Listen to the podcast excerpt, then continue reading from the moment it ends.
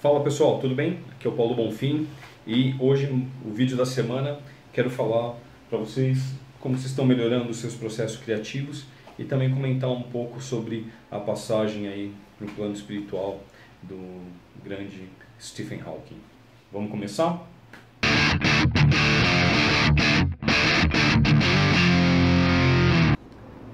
Obrigado por você estar assistindo esse vídeo. É uma alegria que você está aqui. Se você estiver assistindo pelo YouTube, já se inscreve no meu canal, clica no sininho para você receber notificação. Se você está assistindo pela minha fanpage ou pela, pelo, pelo meu perfil, uh, não esquece de curtir, deixar um comentário aí, tá ok? Estou uh, nas redes sociais como Paulo Bonfim Palestrante. Agora, mudei, mudei um monte de coisa, beleza? Gente, uh, falando sobre a importância de manter processos criativos, tá? É muito importante nas empresas é, ter isso, porque é, a gente, não sei vocês, né? Eu já tô tô virando meu tiozão aqui, né? Tô chegando nos 40 e abrindo um parênteses agora. Parênteses. O, quando uma vez eu estava tendo uma conversa com, com um amigo e falou assim, porra, cara, a gente está chegando aí perto dos 40, né? A gente, quando a gente era, tinha uns 20, o pessoal que estava perto dos 40 a gente chamava de tiozão, né? Falava que os caras eram tiozão. Será que o pessoal de 20 anos acha que a gente é tiozão? Esse meu amigo virou para mim e falou assim: chama, cara, chama a gente de tiozão. Tiozão, então. Voltando. Uh, então, uh, a gente que tem um pouco mais de idade era muito comum, muito comum no meio assim de, da galera qualquer um que tivesse uma ideia diferente, todo mundo começasse um, um papo meio viajante demais, era uma tiração de sarro danada, né? Ideias novas não eram muito bem vistas. Se alguém tomava um fora de uma garota, ixi, pronto, aí todo mundo zoava com o cara, ih, tomou um fora, falou bobagem. Se alguém tomava um não, etc, etc, as pessoas riam muito e acabou criando, cria isso, né? um, um movimento muito grande das pessoas se sentirem uh, impedidas né? Uh, de, de se mostrarem, de manifestarem suas ideias, né? e ainda mais se essas ideias forem diferentes, porque elas têm medo de tomar um não.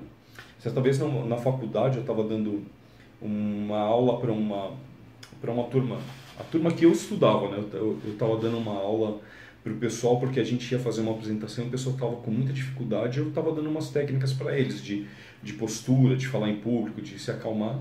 E tinha um cara no, no, no meio da turma que toda hora que alguém fazia alguma coisa diferente, que eu ia ali para dar um toque, falava assim, ó, oh, isso aqui dá para fazer melhor desse jeito, ó, tenta evitar isso daqui. O cara era o primeiro a tirar sarro da turma, né? E eu, o pessoal tava começando a ficar inibido. Eu falei pro cara, falei, você não tá ajudando. Você não tá ajudando a gente. Né? Qual que é o seu problema? Não, cara, que pô, o que ele fez é errado. Tá, sobe lá e você faz. Ah, não, não quero. Então você vê que o cara que mais tira sarro é o cara que menos quer fazer, o cara que mais tira um barato é o que menos quer se mostrar, porque ele tem medo que sentado ali tem alguém que tire mais sarro do que ele e que vai colocar ele numa situação ridícula, né? Então é muito importante quando a gente fala sobre processo criativo, olhar se a sua turma está dando espaço para isso. Está deixando as pessoas fluírem as ideias dela, por mais loucas que pareçam, por mais desconexas, por mais uh, viajantes que sejam, se as pessoas estão podendo falar livremente, ser ouvidas e as ideias delas serem digeridas e aceitas também. Né? As ideias das pessoas que têm uma, uma, um pensamento diferente do nosso, as ideias têm uma tendência a soar diferente, né? E se a gente fica ali rindo, brincando, ah, tirando sarro, a gente inibe que, a, que as pessoas possam falar, né? Então é muito importante, aonde você estiver, se, ah Paulo, mas aonde eu estou, todo mundo tira o sarro, seja você a pessoa diferente.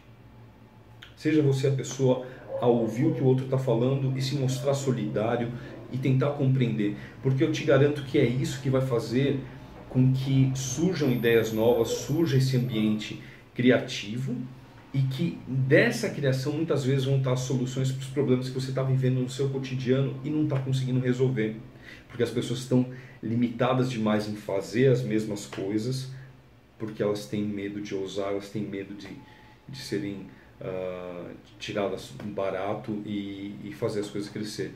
Então, cria um ambiente seguro, né, em que as pessoas se sintam confiantes para falar. Então, lembra sempre, é, tiração de sarro não ajuda, é importante ouvir as pessoas com atenção, entender que as ideias alheias são estranhas no começo, mas você dá ouvidos e pelo menos analisar com, com paciência para você gerar um ambiente de confiança em que as pessoas se sintam à vontade de expor seus pensamentos e que muitas dessas ideias que talvez no começo pareçam estranhas vão ser a solução para aquilo que você está buscando. Tá ok? Falando em ideias estranhas, né? Uh, ontem, ontem foi dia, dia 14 de março. É, ontem um cientista famosíssimo foi embora desse planeta, né? O Stephen Hawking, um físico teórico que ajudou a gente a, a, a entender melhor o universo, né? E é curioso, né? Já que a gente está falando sobre uh, criar um ambiente, né? Onde que o processo criativo seja muito grande que interessante se a gente pudesse ter mais Stephen Hawking, mais pessoas que manifestassem suas ideias, mais pessoas que tivessem tempo de trabalhar suas ideias, suas teorias e apresentá-las para o mundo. Quanto mais pessoas maravilhosas como ele teriam.